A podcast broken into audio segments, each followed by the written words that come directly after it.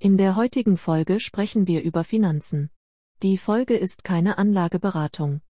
Lass dich vor dem Kauf von Wertpapieren und Finanzprodukten bitte entsprechend beraten. Und jetzt wünsche ich dir viel Spaß mit der Folge.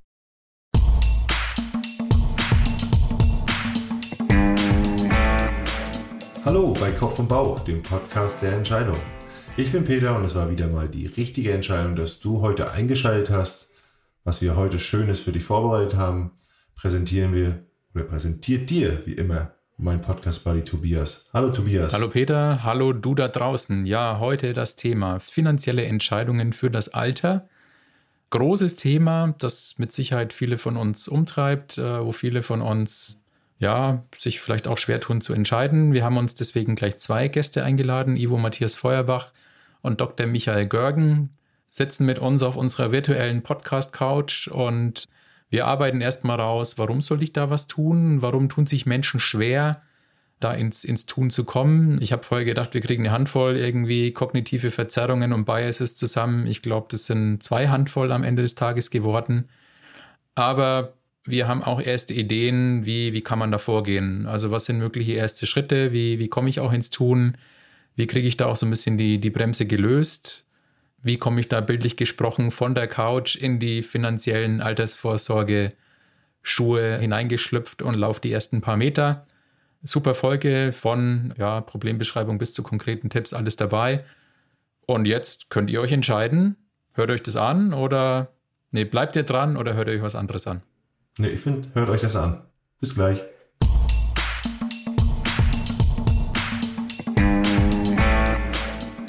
Ja, dann Schön, dass ihr noch da seid. Und ich würde sagen, wir fangen mal ganz kurz an, unsere Gäste heute vorzustellen, weil wie wir ja gesagt haben, Premiere. Wir machen heute so eine kleine Talkrunde. Und äh, Tobias, stell du doch mal als erstes den Ivo vor. Ja, erstmal herzlich willkommen, Ivo. Hallo. Der Ivo, der beschäftigt sich mit Entscheidungsarchitekturen, also hat eine Historie in der, in der Finanzwelt. Ich war mit dem Ivo auch schon Zukunftswandern. Da können wir vielleicht später noch was dazu erzählen, wenn sich's, wenn sich's ergibt. Und frage jetzt einfach nur den Ivo, habe ich noch was Wesentliches vergessen in dieser super, super, super Kurzvorstellung? In der super, super, super Kurzvorstellung passt es. Da ist dann alles drin. Ja, sehr gut. Schön, dass du da bist, Ivo. Danke. Und ich würde ganz kurz die Vorstellung dann von Michael vornehmen. Ich mache es auch ganz kurz. Sein Name ist Michael. ein, bisschen mehr kann man, ein bisschen mehr kann man noch dazu sagen. Also Michael habe ich tatsächlich, äh, wir kennen uns schon sehr, sehr lange. Ich war zum Beispiel sogar auf Michaels Hochzeit, kenne auch seine Frau. Und wir haben uns kennengelernt bei Audi und sind beide Motorenentwickler gewesen. Du ein bisschen mehr auf der heißen Seite, ich sowohl kalte als auch heiße Seite, da haben wir uns so ein bisschen getroffen und ähm, der Michael ist eigentlich äh, Dr. Michael Görgen, ist nämlich promoviert und äh, hat mir damals geholfen, auch ein bisschen mein Promotionsthema zu definieren und äh, mir dafür Ratschläge gegeben. Und irgendwann sind unsere Wege so ein bisschen lokaler auseinandergegangen. Du Richtung Köln, ich ja wieder Richtung äh, Heimat. Und du hast dann dich sehr stark privat mit Finanzen auch beschäftigt und hast vor kurzem ein Buch geschrieben, das für Interessierte ist, aber auch vor allen Dingen ja, ich sag mal, für Eltern, die ihren Kindern das Thema Finanzen erklären wollen. Ne? Richtig, ja. Da, das ist so ein bisschen mal so ein kurzer Abriss. Was fehlt noch? Außer, dass wir zusammen in meiner Muckibude waren äh, und Bizeps trainiert haben. Genau. Ich glaube, das ist äh, ein guter Abriss. Den Rest äh, werden wir, glaube ich, im folgenden Gespräch bestimmt nochmal ein bisschen beleuchten. Sehr gut. Ja, also das sind unsere beiden Gäste, ne, Tobias, heute, auch für genau. uns mit Premiere, wie gesagt. Und wir wollen heute das Thema finanzielle Entscheidungen für das Alter, also Thema Altersvorsorge, so spezifisch. Es kann man viel über Finanzentscheidungen, viel über Finanzen sprechen, aber heute wollen wir mal mal so ein großes Thema ansprechen. Deutschland wird ja wenig über Geld geredet, das ist aber so ein bisschen mein Gefühl, obwohl es so wichtig ist, ja. Und auch das Thema Altersvorsorge ist heute so ein bisschen der Punkt. Und ich fange mal gleich an, bevor wir so ein bisschen Nee, stimmt nicht. Ich fange gar nicht an, sondern wir fangen an mit Eda. So ist es doch. Und zwar gibt es eine kleine Fragerunde für unsere beiden Gäste, oder? Ja, wir können die machen. Wir können aber auch das, äh, was wir normalerweise immer machen, die Entscheidungssituation. Oh, stimmt. Ich bin total raus. Da merkt man die Sommerpause noch. So machen wir das. Wer will als erstes also. seine Entscheidungssituation vorstellen? Wer hat eine? Ja, ich, ich kann das machen. Bei mir ist es eine relativ einfache Entscheidung, eine tägliche Entscheidung. Ich hatte eigentlich gestern geplant, mittags zum Bouldern zu gehen weil ich schon lange nicht mehr bouldern war und ich weiß, das tut mir immer gut und ich hatte ein bisschen Zeit. Und dann, als ich dann aber irgendwie umgezogen, fertig gepackt war, hatte ich einfach keinen Bock mehr. Und ich weiß aber, wenn ich da bin, ja, dann macht es richtig Spaß. Ich war noch nie bouldern, wo ich, wo ich keinen Spaß hatte. Und dann saß ich da und dann war es wirklich so, gehe ich jetzt los oder gehe ich nicht los? Und wie hast du dich entschieden? Ich habe auf meinen Bauch gehört und bin nicht losgegangen, sondern äh, habe entschieden, äh, lieber einen ruhigen Tag zu machen. Und hast du das jetzt äh, sozusagen bereut? Ja, heute hätte ich wieder richtig Bock zu gehen, heute, wo ich natürlich keine Zeit habe dazu. Ja, also sehen wir, äh, das Bauchgefühl kann auch manchmal trügerisch sein, oder? Naja, vielleicht war das Bauchgefühl ja auch richtig, ne? Vielleicht hat der Körper auch gesagt, nee, mein Freund, heute nicht, weil ich brauche heute, ich brauche heute Pause und das hätte dem vielleicht gar nicht gut getan, ne? Mhm. Keine Ahnung, Zerrung zugezogen oder was auch immer. Also kann man, kann man gar nicht so genau sagen, ob das jetzt die richtige oder falsche Entscheidung war. Wie so oft. Hm, das weiß man nicht, aber auf jeden Fall weiß man schon mal, dass er nicht beim Sport ja. war. Das weiß man. genau. das heißt. Und dass der Ivo auch mal mit dem Bauch entscheiden kann, ja? Ja, genau. Der Bauch fühlt sich wohl, wird aber vielleicht auch ein bisschen größer dadurch. Kann ich nämlich auch ein Lied von singen, weil ich habe auch oft genug auf den Bauch gehört in letzter Zeit. Aber der Ivo, wir gehen am, am nächsten Montag wieder Zukunftswandern, da ist der Ivo dabei, dann muss ich halt einen Kilometer ranhängen, dann ist das wieder kompensiert. Ja. Oh, Kilometer gleich. Finde ich, find ich eine gute Idee, so machen wir das. Wir müssen halt dann nur aufpassen, wenn wir danach dann in Bamberg einkehren, dann kann das natürlich den voll gegenteiligen Effekt haben. Alles wieder dann weg. Er dann eine ganze Woche lang bouldern. Ja, sehr gut. Der Bouldern ist äh, für einen 2-Meter-Menschen eine interessante Beschäftigung. Habe ich mal ausprobiert. Ja, ich sag mal so, not born for this. also, Michael, was hast du für eine Entscheidungssituation? Ja, ähm, ich habe tatsächlich eine klassische Finanzentscheidungssituation. Meine Frau und ich überlegen uns, eine Photovoltaikanlage anzuschaffen.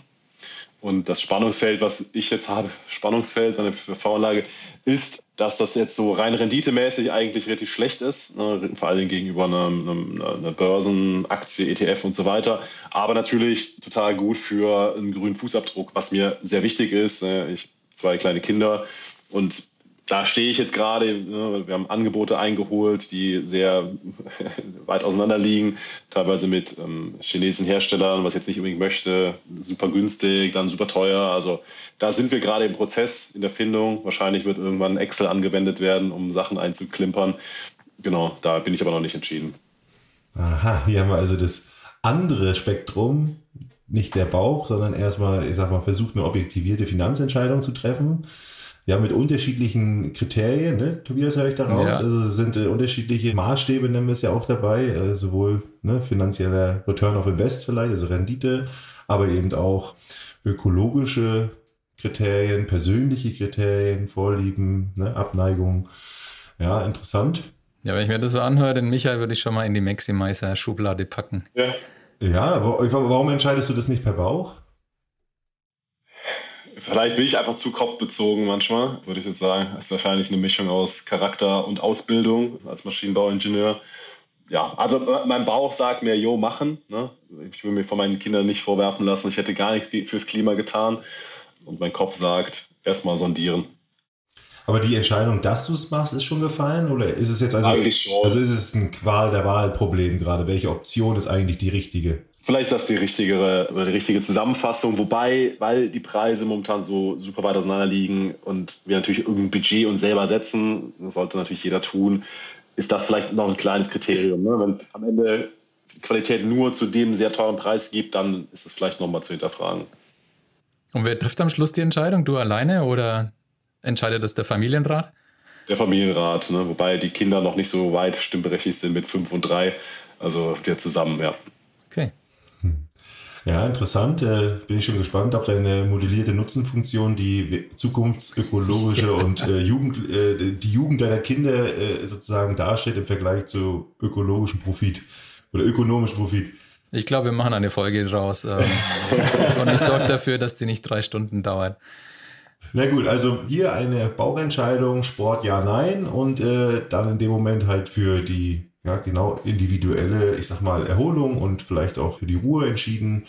Ähm, und dann haben wir nochmal auf der anderen Seite die, ich sag mal, ja, die, so eine Investitionsentscheidung, doch ein bisschen mehr im Optimierermodus, mehrere Kriterien.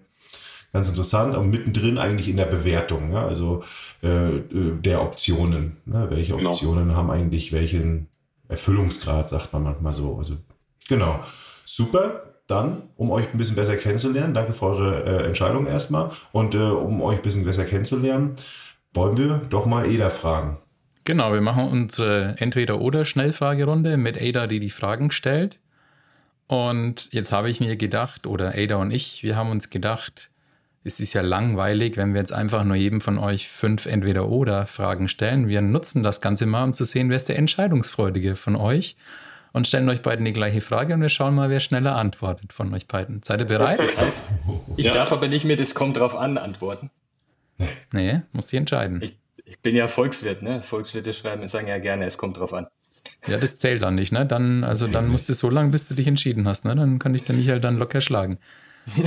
Also wir fangen mal an, würde ich sagen. Ada, bist du bereit? Ja. Erste Frage. Kopf oder Bauch? Kopf. Bauch. Okay. Okay, spannend. Der Kopf sagt, ist der schnellere. Zweite Frage. Wir haben vorhin über Urlaub gesprochen. Berge oder Meer? Meer. Oh. Oh, da braucht Ivo länger. Meer. Der Stausee in den Gebirgen vielleicht. Der Auch mehr, ne? Obwohl er gerade von, obwohl er gerade von Bouldern gesprochen hat. Genau, ja. Genau. Und da war vor allen Dingen der Bauch, die, der, der die Bauchentscheidung mitgebracht hat, hat sofort Kopf gerufen. Auch interessant. Ja. Und der, der, der hier kopfmäßig hier die ökonomischen Profitoptionen durchoptimiert, der, der ist ein Bauchentscheider. So interessant. Der Widerspruch ist real. Ja, ja vielleicht war deswegen für mich das die Entscheidung, die in meinem Kopf geblieben ist. Ja, das stimmt. Nächste Frage, Eda. Wir bewegen uns zum Thema Finanzen. Filialbank oder Direktbank? Direktbank. Direktbank. Soll ich euch mal was sagen? Ich, ich kenne nicht mal den Unterschied. okay, weiter. Die Frage zu unserem Thema Altersvorsorge. Riester-Rente, ja oder nein? Nein. Nein. Auch bei dir klar? Nachdem wir einen Autor in unserer Runde haben, Papierbuch oder Hörbuch? Papierbuch. Bei mir auch Papierbuch. Letzte Frage. Okay, sehr gut. iOS oder Android? Android.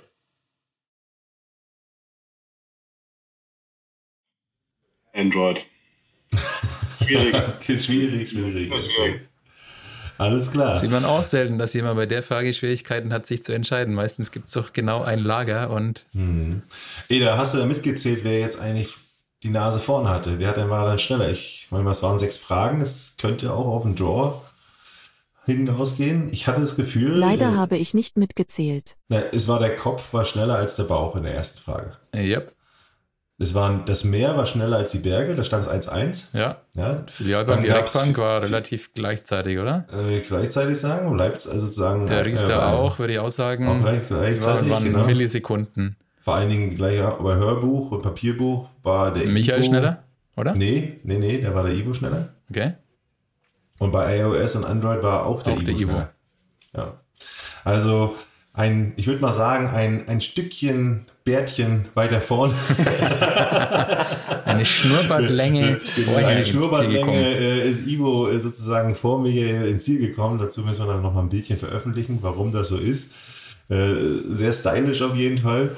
Super, vielen Dank euch. Und dann steigen ähm, wir noch ein ins Thema, oder? Hätte ich gesagt. Also Finanzen genau. und Entscheidungen ist heute Finanzen und Entscheidungen das Thema mit Fokus auf Altersvorsorge. Fangen wir mal mit dem Thema Finanzen an, um da so reinzukommen ins Thema.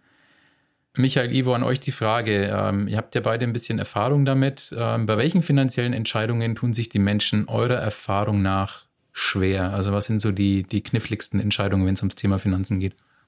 Also ich würde sagen, je länger in die Zukunft es geht, desto schwieriger wird es. Ja, deswegen ist das Thema Altersvorsorge eben meistens auch das Schwierigste. Ja, wenn es jetzt darum geht, ob ich mir jetzt irgendwas kaufe kurzfristig, jetzt gerade, dann ist es meistens noch relativ einfach. Und je länger die Zeit, der Zeitraum wird, desto schwieriger wird es.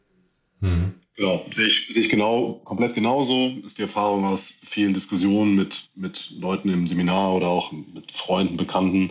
Ich habe genau das gleiche Thema auch ähm, für mich identifiziert und allgemeiner gesprochen noch vielleicht das Thema Sparen, was du ja auch schon angerissen hast, Ivo. Ne? Also Altersvorsorge und Sparen, vielleicht irgendwie ähnlich, aber doch nicht ähnlich. Ne? Sparen kann man ja auch, indem man jetzt nicht die ganze Zeit irgendwelche Konsumgüter raushaut. Finde ich auch, dass sich da viele Leute mit schwer tun. Mhm. Vielleicht mal gleich, wenn ihr euch das so beide einig seid, dann immer die Frage, habt ihr eine Vermutung, warum das so sein könnte, dass das äh, gerade da so schwer fällt, wenn, ich sag mal, es um längere Zeiträume geht? Ich sage immer, ne, ich, ich, lese wirklich sehr, sehr viel und auch über Evolutionstheorien und wie der Mensch sich entwickelt hat und so. Meine, vielleicht ist das sogar die richtige, aber vielleicht auch eine witzige Ableitung. Ne? Ich sage immer, so unser Gehirn ist ja doch noch sehr nah am, am Affen dran. Das wissen wir, ne? wir stammen vom Affen ab. Und ich sage immer, der, der Affe hat halt nicht so die Anlage, sich über eine Altersvorsorge in 30 Jahren Gedanken zu machen. Ne? Und, und wir als Menschen hatten das wahrscheinlich vor 2000 Jahren auch noch nicht so richtig. Und das sind einfach Probleme, die vielleicht für unser Gehirn etwas zu neu sind. Das ist so meine Vermutung. Also der Affe hat nicht für den Lebensabend Bananen gesammelt. Genau, richtig. Sie waren schnell um. Ja. Ja, also ich denke auch, der Mensch hat das bis in jüngster Vergangenheit ja nicht gemacht. Also ich würde sagen, selbst im, im Mittelalter war das Thema Lebensabend ja jetzt noch nicht so ein großes Thema. Also da gab es noch viele Krankheiten, da da hattest du vielleicht, warst du vielleicht in der Landwirtschaft, also und viele irgendwie auf dem Feld. Also ich glaube nicht, dass du da über einen Lebensabend nachgedacht hast, sondern da bist du irgendwie morgens aufgestanden, hast dein Feld bestellt, hast irgendwie deine, deine Tiere gehütet und warst froh, wenn es, sage ich mal, einigermaßen weit gegangen ist. Ne? Also könnte ich mir vorstellen. Da würde ich dir sogar gleich widersprechen, mache ich ja am liebsten. Tatsächlich gab es früher auch Altersvorsorge, aber die, das waren Kinder. Darauf wollte ich auch raus. Ja. Also man hat früher anders vorgesorgt, ne? Man hat, ich sag's mal, geschnackselt wie ein Bilder in dem Fall und hat halt geguckt, äh, dass man später genug Leute hat, die es halt schaffen, dann den Hof oder das Feld zu bestellen, die dann irgendwie die Alten auch versorgt haben. Also sozusagen genug Hände, wo, wenn jeder dann bis 10% mehr gemacht hat, dann am Ende was übrig bleibt. So war so ein bisschen, mhm. das hat sich auch sehr stark gedreht. Ne? Ich meine, was haben wir heute im Schnitt? Wie viele Kinder pro Familie oder sowas? Das ist ja nur so ein Schnitt, ne? Das hat sich ja, glaube ich, reduziert, oder? Ja. Deutlich. Also ich habe noch eine, eine zweite äh, Theorie und dieses, dass es halt einfach die Unsicherheit ist. Ja, je länger wir in die Zukunft gucken, desto mehr Unbekannte Unbekannte gibt's. Und äh, desto schwerer tun wir uns, da eine Entscheidung zu treffen, ja, weil wir einfach überhaupt keine Vorhersagen, wir wissen nicht, was passieren wird. Und hm.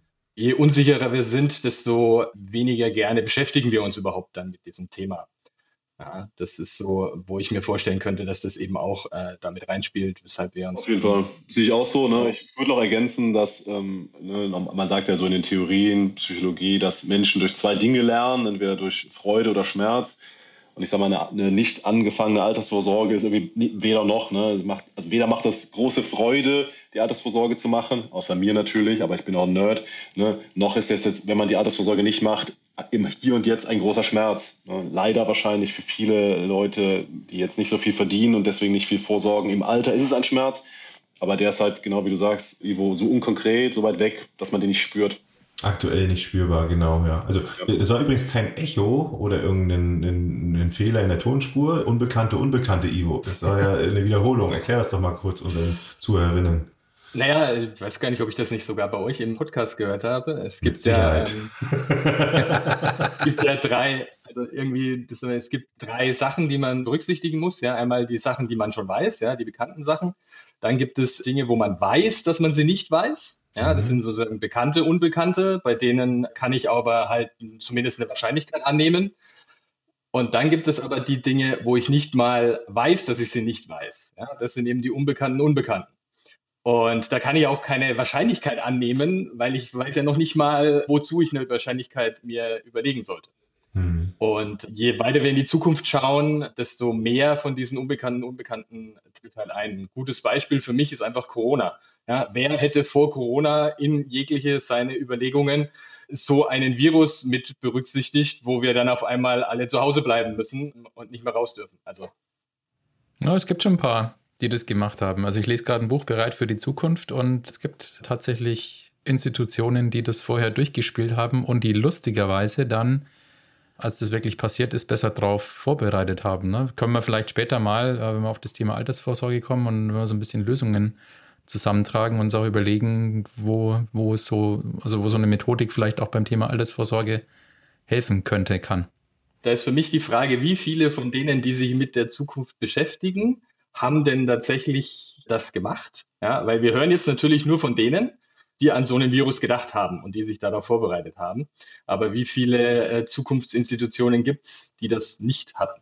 Nee, nee, klar. Also das ist ein Bruchteil davon. Ne? Also das ja, ist, ist die Frage, ob das ein Survivor-Bias ist, dass man denkt, okay, da gibt es jetzt dann äh, welche, die sich mit der Zukunft beschäftigen, haben dann auch also wenn man sich mit der Zukunft beschäftigt, dann denkt man auch an sowas. Nee, nee, also das würde ich nicht, also die Schlussfolgerung würde ich da auch nicht draus ziehen. Also ich glaube, das ist nochmal ein Bruchteil.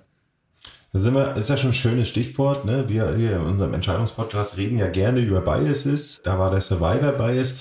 Vielleicht, wir haben ja gerade so ein bisschen drüber gesprochen, dass es schwierig ist, anscheinend fürs menschliche Gehirn, ähm, langfristige, ich sag mal, Erfolge oder Verluste in deine Entscheidungsfindung einzuziehen, ja, weil wir anscheinend durch sehr kurzes Feedback lernen. Ja, ich sage nochmal so, ich fasse auf die heiße Platte, ich verbrenne die Hand, gecheckt, ja, kennen wir alle noch diese alten ich sag mal, Erziehungsmethoden. Hoffentlich hat wirklich ist es nur, nur eine Geschichte, ja, aber so ein bisschen, äh, dass man daraus lernt. Ne? Wir haben auch über eine Nachhaltigkeitsfolge gemacht, ja.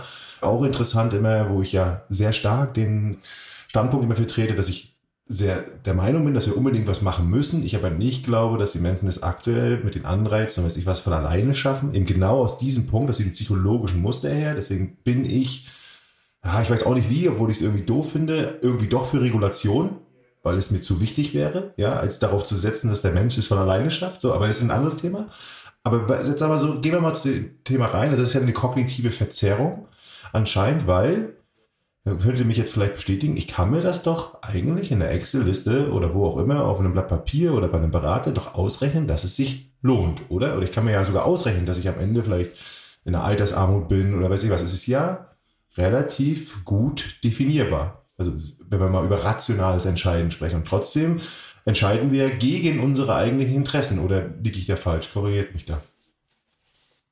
Also ich muss sagen, das ist richtig. Ich musste gerade mal sacken lassen. Natürlich, wenn man sich einfach aufmalt oder ne, im Excel, der keinen Bock hat auf Excel, geht zu einem Berater, zur Bank oder zu jemand, der sich mit Finanzen auskennt. Ne, und ich glaube, dass da viel, ich weiß nicht, ob das jetzt auch ein Gedankenfehler ist oder einfach auch ein, Phänomen der aktuellen Zeit.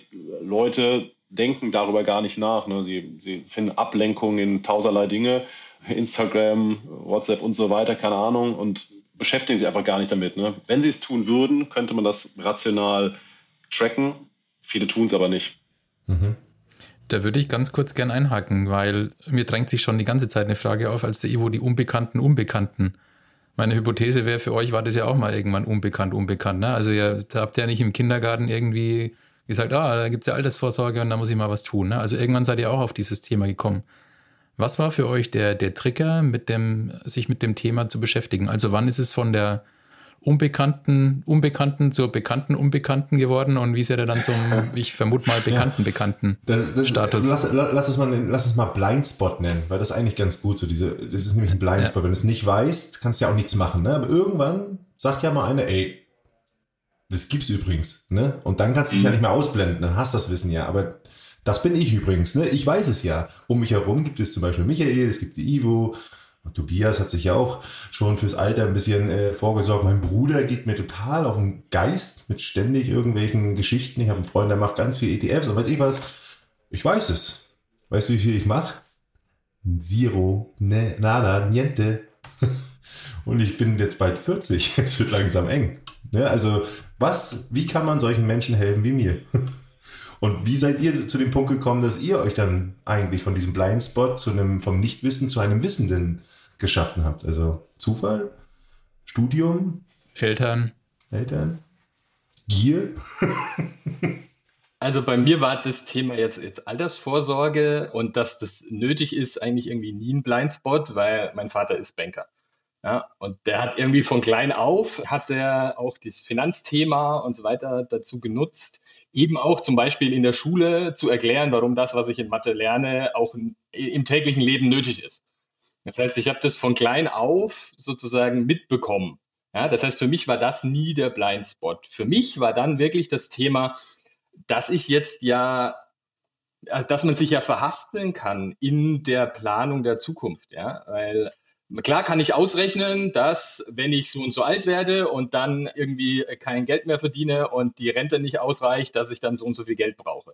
Aber bei mir ging es dann eben los mit, ja, aber ich weiß ja gar nicht, was ich denn dann arbeiten werde und was ich gearbeitet werden habe und oh, wann ich in Rente gehen will und wie viel Geld ich denn für was auch immer brauche, für irgendwelche Investments, wo ich mich selbstständig mache oder wo ich, was weiß ich. Und da, das sind ja dann die ganzen Dinge, wo ich mich dann verhastelt habe. Was dann bei mir das Problem ausgelöst hat, dass ich gesagt habe, boah, ich weiß jetzt gar nicht, was ich für meine Altersvorsorge machen soll weil ich ja gar nicht weiß, wann das losgehen soll, ja, äh, ab wann soll denn was rauskommen, ja, wie viel soll denn rauskommen, ich habe ja keine Ahnung, ja, dann, ja, wie entwickelt sich das alles? Also für mich war das eher dann so diese Blindspots oder diese unbekannten Unbekannten, die dann für mich äh, das Problem dargestellt haben, sondern bis ich einfach akzeptiert habe, ja, dass es völlig egal ist, was da alles passiert. Ja, es ist immer besser, wenn ich zumindest etwas tue, ja, und Geld für die Zukunft zurücklege, ja, als einfach gar nichts zu machen und mich von den Unmengen an verschiedenen Varianten, die passieren könnten, ablenken lassen. Mhm. mhm. Okay. Also sozusagen so eine, so, so, eine Überflut an Fragen, die du nicht beantworten kannst, die dich eigentlich gehemmt haben, ja, die dich dann dazu geführt haben. Ich glaube, das können wir auch in vielen Situationen relaten, im ganz normalen Alltag, ja.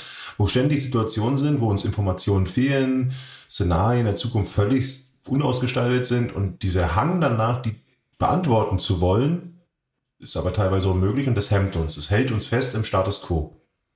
Ja. Vorweggenommenes Bedauern vielleicht, ne, auch ein Thema. Wir sind ja wieder beim Bias. Also vielleicht haben wir auch Angst, das Geld zu verlieren. Investment ist auch immer ein bisschen, finde ich, mit Risiko verbunden. Also ich versuche mal meine Gefühle ein bisschen so zu teilen. Also wer sagt mir jetzt in Anführungsstriche, dass eine Börse ja, stabil ist. Ja, wer sagt mir, dass ich mich bei einer Immobilie nicht verkalkulieren kann? Äh, also, ne, um, ne, warum macht Sparen keinen Sinn? Äh, das ist mal so, jetzt mal so, so, so, so ein Thema, ne, wo mhm. ich sage, so, ist das alles weg? Also, ich habe Angst eigentlich, jetzt mich ja zu beschneiden und später habe ich nichts davon. Also, das ist auch ein Gefühl, das da ist. Und ein zweites Gefühl, was ich habe, ist, und das kann ich glaube ich auch ganz gut beschreiben, das bei mir ist ganz klar die Verlustaversion, die spüre ich da aktuell total. Also sie ist aktiv gerade, jetzt lernen wir wieder über Feedback, also den Schmerz habe ich aktuell. Das Geld ist für mich nicht zur Verfügung, ja, was ich gerne für unnützes Konsumgüter ausgeben möchte. ja, das ist aktuell nicht verfügbar. Mein, äh, und, und äh, ja, und ich spüre halt eben nicht den Gewinn. Ja, ich bin halt in der, in der äh, ja, anscheinend in der Verlustaversion und bin dort ja, weiß ich nicht. Oder ich vermute es nur. Ne? Also es, es gibt irgendwelche Gründe, die mich irrational davon abhalten, endlich mal meinen Arsch zu bewegen. Weil blöd bin ich, glaube ich, nicht. Auch wenn ich mich blöd verhalte in der, in der Situation. Ne? Also so kann man es ja schon mal vorwegnehmen. Ja. Ich würde sagen, es ist äh, vielleicht sogar, wenn man, sagen jetzt mal, blöd ist, ja, dann macht man sich vielleicht da gar nicht mehr so viele Gedanken. Ich, vielleicht ist da dann eher sogar, dass du dir da so viel Gedanken machen kannst, kontraproduktiv.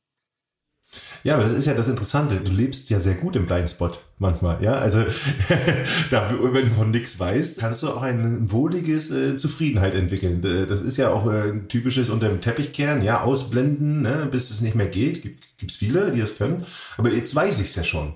Jetzt weiß ich es ja. Ich weiß ja auch, dass ich jetzt in der Zukunft nicht eigentlich auch Grund auch meiner Historie bis jetzt es nicht schaffen werde, wahrscheinlich das, was ich momentan verdiene, zu halten. Werde ich nicht. Keineswegs. Ne, wir kennen es jetzt auch schon lange, ne? viele, viel Zeit im Fitnessstudio verbracht und geschwitzt. Ich glaube, du bist aber sehr schmerzresistent. Ne? Du, du, die wird nicht an der Motivation scheitern bei dir, sondern ne, die ist, glaube ich, sehr hoch bei dir aber nicht zu dem Thema interessanterweise. Ne? Aber ja. du hältst halt viel aus. Ne? Das würde ich aber so ich stelle, ich, ich stell, glaube ich, die, die größere Menge da. Deswegen habe ich mich jetzt mal so in den Vordergrund gestellt. Es geht jetzt nicht darum, Peter ja, ja, zu heilen, sondern wir nehmen mal Peter als den, ich sag mal, erreichbaren Menschen, der, ich sag mal, zumindest die kognitive Fähigkeit mitzubringen, das zu raffen, was ihr erzählt, ja, und trotzdem nicht aktiv wird. So, weil prinzipiell würde es uns als Land, es ist ja wirklich ein sehr sozialer Gedanke, wenn wir es schaffen könnten. Ist ja auch der Impuls deines Buches, äh, Michael. Auch du, Ivo, sagst ja, äh, du möchtest mit deinen Entscheidungsmodellen, mit deiner Entscheidungsarchitektur Menschen helfen, gute Entscheidungen zu treffen. Wäre ja toll, wenn wir es schaffen könnten, mich oder auch andere, die ähnlich da gerade an diesem Punkt stehen und das immer wieder wegdrängen, warum auch immer, oder auch vom Stress, vom Alltag oder was auch immer abgelenkt sind, dass wir ihnen schaffen könnten, dass sie im Alltag glücklich sind und nicht sich über vielleicht finanzielle Sorgen Gedanken machen müssen. Wie kriegen wir das hin? Was, und da glaube ich, braucht es ein bisschen Ursachenforschung. Mhm, glaube ich auch. Glaube ich auch. Also habt ihr Effekte, Verzerrungen, habt ihr irgendwas im Kopf, was ihr, oder auch vielleicht, wenn ihr euch reflektiert, was hättet ihr gerne früher gewusst? Also bei mir ist es so, ne, ich hätte auf jeden Fall gerne früher vom Zinseszinseffekt äh, gewusst. Ne, ich bin sehr mathematisch auch aufgewachsen tatsächlich. Ähm, viel Mathe hat mir immer Spaß gemacht. Trotzdem Zinseszinseffekt lernt man ja irgendwann erst im so siebte, achte Klasse, sechste, siebte Klasse vielleicht. Das ist etwas, was ich gerne gewusst hätte. Und rein von der Erziehung, und da sind wir vielleicht auch bei einem Punkt, der dich jetzt auch mit einschließt oder Leute, die ähnlich nicht in die Pötte kommen wie du beim Thema Finanzen bei, zu meinem, als ich jung war, so 13, 14 müsste das gewesen sein, vielleicht auch noch zwei Jahre jünger, ist die Telekom-Aktie abgeschmiert. Ne, das haben vielleicht viele von euch noch äh, präsent vor Augen. Das ist bei mir im Elternhaus auf jeden Fall als Beispiel genommen worden, um zu sagen, ne, siehst du, Jung, so wird, so wird Geld verloren, Geld verbrannt. Das hat sich bei mir sehr stark verfestigt. Ne? Meine Eltern haben keine, keine Aktienanlagen gehabt zu dem Zeitpunkt, kannten sich nicht gut aus. War für die wahrscheinlich eine bekannte, unbekannte sozusagen, um das nochmal aufzugreifen und haben das dann in mir sozusagen instilled, weitergegeben, sich erstmal nicht mit dem Thema zu beschäftigen, weil es viel zu gefährlich ist. Ja. Und das hört jetzt bei dir auch raus, du sagst Verlustaversion, ne? wobei es halt sehr, sehr gute Bücher, Prognosen, Modelle gibt, warum jetzt, wenn man es richtig macht in der Börse, eben nicht man sein ganzes Haus und Hof verpfänden würde. Der eine Haken, Ivo, du bestimmt vielleicht richtig Repräsentativitätsheuristik äh, hier am Werke. Also ich kann mich erinnern an, an dieses, ich sag mal, negative Erlebnis, die Telekom-Aktie spielt ab. Und jetzt ist dieses Ergebnis sehr repräsentativ. Ich kann es sehr schnell abrufen im Gehirn, sofort was Negatives verbunden. Also alle Aktien sind schlecht. Vielleicht habe ich es auch irgendwo unterbewusst so abgehakt. Altes so Riesenrisiko. Die Basisrate, um das mal reinzubringen, sagt ja was anderes, oder?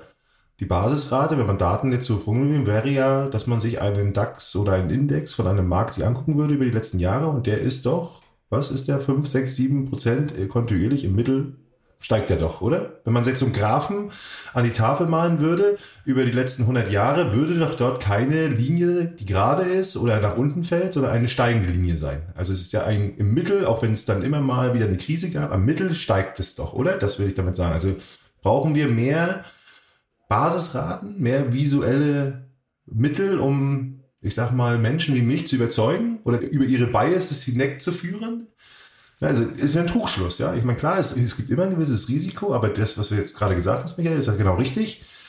Aktienabsturz und warum sage ich, ich halte Aktien für risikohaft? Ist ja eigentlich über, weiß ich nicht, 60, 70 Jahre dokumentiert. Basisrate, Ivo, ja, also du hast recht, ja, es ist eben einfach verfügbar, ja. Äh, jeder kennt da so Geschichten, ja, wo jemand Geld verloren hat. Ich denke aber halt auch, dass es es ist kein einfaches Thema, ja, weil, äh, ne, also es ist ja, du hast jetzt deine Einzelaktie, ja, oder hast du einen, hast du einen, einen Index, einen, einen Warenkorb, weil wenn du dir Einzelaktien anguckst, hast du natürlich ganz viele Beispiele, die wertlos geworden sind. Mhm. Das wird halt aber dann halt alles miteinander vermischt, ja. Und ich glaube auch, dass, also ich bin ja auch gelernter Banker, ich glaube auch, dass wir als Banker auch da viel dazu beigetragen haben, die Sachen noch zu verkomplizieren.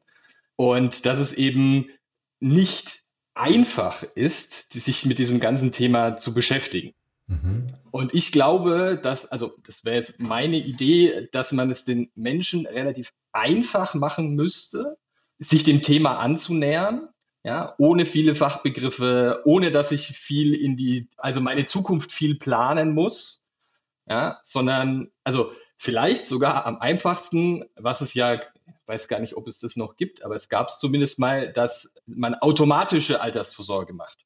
Das heißt, du musst ein Opt-out machen. Wenn du es, also du kriegst es automatisch mit deiner Geburt vom Staat, keine Ahnung was, wird automatische, also ist ja praktisch unser Rentensystem, ist ja so eine so eine Art, sag ich mal, ja, aber halt nicht mit deinem eigenen Geld, aber dass es da so, so was, was Automatisches gibt, ja, wo du automatisch Altersvorsorge machst, machen musst und du kannst aber als sozusagen ein Opt-out machen. Du kannst dich entscheiden, dass du es nicht machen willst, wenn du dich selbst äh, gut genug fühlst, dass du sagst, ich kann das selber. Mhm.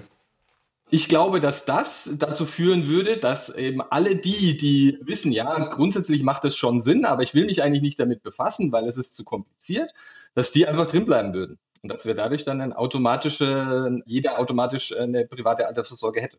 Da muss ich jetzt mal kurz einhaken. Wir spielen jetzt mal des Teufels Advokaten. Der Staat hat es ja versucht, das Thema Altersvorsorge, also neben der staatlichen Altersversorgung, der, der Rente, es den Leuten einfach zu machen und hat quasi die Riester-Rente ins Leben. Jetzt habt ihr am Anfang bei unserer Schnellfragerunde das relativ schnell verneint, ne, mit, mit gutem Grund. Also ich, ich sehe das auch skeptisch. Macht es dann Sinn, den Vorschlag von Ivo, dass das quasi staatlich quasi einfach gemacht wird und, und du hast noch ein Opt-out? Also ist es grundsätzlich die richtige Richtung, aber einfach nur in Form von Riester schlecht umgesetzt oder ist da ein Denkfehler drin? Also ich finde es einfach, also Riester ist halt nicht gut umgesetzt und Riester ist ja auch nicht so, dass du, also du musstest dich ja trotzdem aktiv dafür entscheiden. Mhm. Ja, ich, ich weiß leider gerade nicht genau äh, das Beispiel. Ich weiß, es, gab es mal, ich glaube, es war irgendwo in Schweden oder so, wo es eben für betriebliche äh, Altersvorsorge eine vom Staat ausgewählte Zusammenstellung an ETFs gab. Ja, und wo man automatisch dann, wenn, der, wenn das Unternehmen betriebliche Altersvorsorge angeboten hat, ist man da automatisch reingekommen. Und dann konnte man aktiv aber selber entscheiden, dass man lieber in was anderes wechseln wollen würde. Und das hat dazu geführt, dass praktisch alle, wenn dein Unternehmen äh, betriebliche Altersvorsorge angeboten hat, haben das alle genutzt, weil das automatisch dann gemacht wurde. Und es gab fast niemanden, der gesagt hat, nee, ich will das nicht, sondern ich will lieber ein bisschen mehr jetzt ausbezahlt bekommen. Und das ist, glaube ich, das, was meine Idee dahinter. Ja, dass Mhm. mhm. Ich, ich finde die Idee gut ne, vom Ivo. Also ich, ich würde glauben, das würde etwas helfen. Das würde helfen, Leuten wie Peter, Leuten, die jetzt nicht von sich aus in die Gänge kommen, diese Arbeit abzunehmen. Ich halte es aber gleichzeitig für unrealistisch, dass es das geben wird in Deutschland, weil das eine Regulation ist, die ist vielleicht das falsche Beispiel, aber wir haben es ja schon schwer getan, bei relativ objektiv messbaren Krankheitssymptomen wie Corona eine Regularie auf den Weg zu bringen. Ne? Und ich glaube, wenn es dann den Leuten ans Geld geht, wird das nochmal ein Ticken schwieriger, weil es ist ja so, irgendwer muss ja diese Einzahlung vornehmen. Man selber, Ivo, das war ja deine Idee. Ne? Man hat das per Geburt oder per Eintritt in die Arbeitswelt, wird automatisch die Altersvorsorge zur Rente oder ablösend für die Rente vorgenommen. Ich glaube, das ist nicht umsetzbar. Ne? Deswegen, also es ist keine Lösung für Leute, die jetzt vielleicht seit 40 Jahren ähm, gedanklich so gefangen sind und nichts machen. Trotzdem ist natürlich für mich klar, dass man in den Erziehungsprozess entweder über Schule, Universität, Ausbildung und so weiter einfach greifbarer machen muss, was Altersvorsorge bedeutet, wie wichtig das ist, welche einfachen Mechanismen es gibt. Und aber ne, das ist natürlich ist mir auch klar, dass es zu spät ist für Leute, die jetzt vielleicht schon sehr verfestigt sind und nicht mehr so, so, so flexibel im Kopf sind, dass sie dort umerzogen oder eine andere Art der Erziehung finanzieller Natur genießen. Also ich, ich, bin mir nicht, ich bin mir nicht sicher, ob das nicht umsetzbar ist. Weil, ich meine, bei Corona war es ja dann auch so, du konntest ja sozusagen kein Opt-out machen. Ja, aber in meiner, in, in meiner Welt ist es ja so, es wird für alle eingerichtet und jeder kann einfach nur irgendwo, was weiß ich, auf eine Webseite gehen einmal mit einem Klick sagen, ich will das nicht. Mhm. Ja, da können alle, die jetzt hier aufschreien und sagen, ich will das nicht, die können einfach sagen, ja, geh auf die Webseite, klicke, bis sei raus. Ja, also da muss ich auch kurz sagen, nur zwei Themen trennen. Also erstmal das Beispiel, was du meinst, Ivo, das ist äh, sehr gut illustriert. Äh, ich glaube auf jeden Fall bei im Buch Nudge äh, von Taylor und Sunstein. Äh, da kann man mal, da geht es auch ein bisschen darum, wie man Anstöße geben kann, Entscheidungsarchitektur so bilden kann, dass man eben gute Entscheidungen ja. trifft, ohne dass man Folge dazu wird. für alle, die mit den, genau. auf den Begriff Nudge zum ersten Mal jetzt stoßen heute. Genau, Pater, paternalen Liberalismus, irgendwie sowas in der Form geht es. Also es geht die Leute da eben nicht äh, über Regeln und sowas so einzusetzen zeigt sehr gute Ergebnisse. Jetzt kommen wir zum anderen Thema. Warum ist es in Deutschland wahrscheinlich unrealistisch? Weil es doch wiederum ein Eingriff ist, der den Status quo ändert. Und man ist es anders gewohnt. Ein typisches Beispiel ist Blutspende. Und mit mehr Fakten überzeugst du die Leute auch nicht. Das ist auch ein Thema. Deswegen glaube ich auch, dass wir irgendwo psychologisch und weiß ich was angreifen müssen. Fakten überzeugen nicht. Es gibt ganz klare Beweise und es ist überhaupt nicht mehr diskutabel, dass wenn ein Status quo ist, du bist Blutspender oder auch Organspender, machen wir das Thema Organspender auf, dass es deutlich weniger Menschen sterben müssen. Ja? In Deutschland machen wir es nicht. Immer wieder abgelehnt. Ja, es ist ein Eingriff in die Freiheit oder was auch immer. Es gibt bestimmt viele Gründe und wir können bestimmt auch viele gute Gründe uns dazu anhören. Aber es gibt auch viele gute Gründe dafür. Und so ist das so ein bisschen so der Punkt. So, wir sind es gewohnt, ja, sagen wir es mal so, jetzt die Gewohnheit zu ändern, schwierig ähm, braucht es immer eine Mehrheit. So, und jetzt ist es natürlich schwierig bei solchen Entscheidungen, die sowohl für und wider haben, diese Mehrheit zu bekommen. Ja. Ähm, vielleicht zurück zum Punkt. Ich habe mal so für mich so ein bisschen nochmal reflektiert, wo sind wir gestanden? Also am Anfang der Antrieb, ja, also was ist eigentlich der Antrieb? Warum sollte ich überhaupt Altersvorsorge machen? Warum treffe ich überhaupt finanzielle Entscheidungen? Weil, und das habt ihr eigentlich richtig gesagt, es ist nicht einfach. Also es ist nicht einfach. Man muss es mal kalkulieren. Vielleicht kann man es selber nicht. Man muss ein Vertrauen haben zu jemandem, der es kalkuliert auch. Ja, gibt es vielleicht auch in Interest, äh, Conflict of Interest. Ihr habt ja selber gesagt, Banker haben vielleicht auch ein schlechtes Stigma, ja, Aktien sind abgestürzt, also eben genau diese Biases, Glaubenssätze, mal irgendwo was Negatives erlebt haben. Also was ist eigentlich mein Antrieb in der Zukunft, dass ich diese Energie bringe, den Weg zu gehen, mich mit diesen Kalkulationen zu beschäftigen, mein Portfolio aufzubauen, zu verstehen, was der Unterschied ist zwischen einer Einzelaktie und einem ETF, ne, einem Fonds und so weiter. Also das sind ja, da muss ich was machen. Ja, das muss ich was machen. Ja, da kann ich, da kann ich jetzt voll dazu. Also das spricht mich jetzt an. Du hast das Thema Vertrauen genannt. Also das ist was, was mich ganz oft davon abgehalten hat, da ins Tun zu kommen, weil ich, also ich habe da, ich habe da niemandem vertraut an der, an der Stelle, weil für mich hat da quasi hinter jedem Banker oder hinter jedem, keine Ahnung, Vermögensberater sind die roten Alarmlampen angegangen. Keine Ahnung, der will mir halt jetzt irgendwie was verkaufen, aber das ist nicht notwendigerweise gut für mich. Und dann musst du dir nämlich selbst das Wissen drauf schaffen und das ist halt dann nicht einfach. Ne? Also das ist nicht mal eben mit, ich schaue mir fünf Minuten ein Video auf, auf YouTube an geschweige denn in meiner Jugend, wo es die Möglichkeiten vielleicht noch nicht mal gab, wo es nicht äh, Leute gab, die das relativ gut gemacht. Ich meine, heute hast du eine Riesenauswahl an super gut gemachten Podcasts, du hast Bücher, die das den, den Menschen wirklich einfach machen. Aber die, die hatte ich nicht. Und also das ist schon, das ist schon eine hohe Hürde, da dir, sage ich mal, ausreichend Wissen drauf zu schaffen, um, um das selbst ins Tun zu kommen. Ja, selbst ein Buch lesen halte ich für einen hohen Aufwand, für ein Thema, was ich als Pflicht oder als notwendiges Übel empfinde. Ich sage es ja, jetzt einfach mal klar. so bewusst, ja. Wenn ich Interesse dafür habe, Michael hat sich vorhin Nerd genannt. Nerd ist ja ist schon lange kein Schimpfwort mehr, ganz im Gegenteil. Es ist ja jemand, der sich sehr stark für ein Thema interessiert und eine super intrinsische Motivation hat, da drin Experte zu sein, zu werden. Absolut. Ja, kann man es auch so sagen. Also das ist ja insofern, ja, da ist die Intrinsik da, ne? Und jetzt ist es, wie schaffe ich jetzt, ne, so jemanden für ein Thema, was ihn jetzt nicht begeistert, ja, den da irgendwie, weil es ja so wichtig ist. Ne? Da, äh, wie gesagt, zweiter Punkt war für mich so unreflektierte Glaubenssätze. Ne? Ich habe es ja selber bei mir gerade gemerkt, ihr habt es ja selber auch gespiegelt.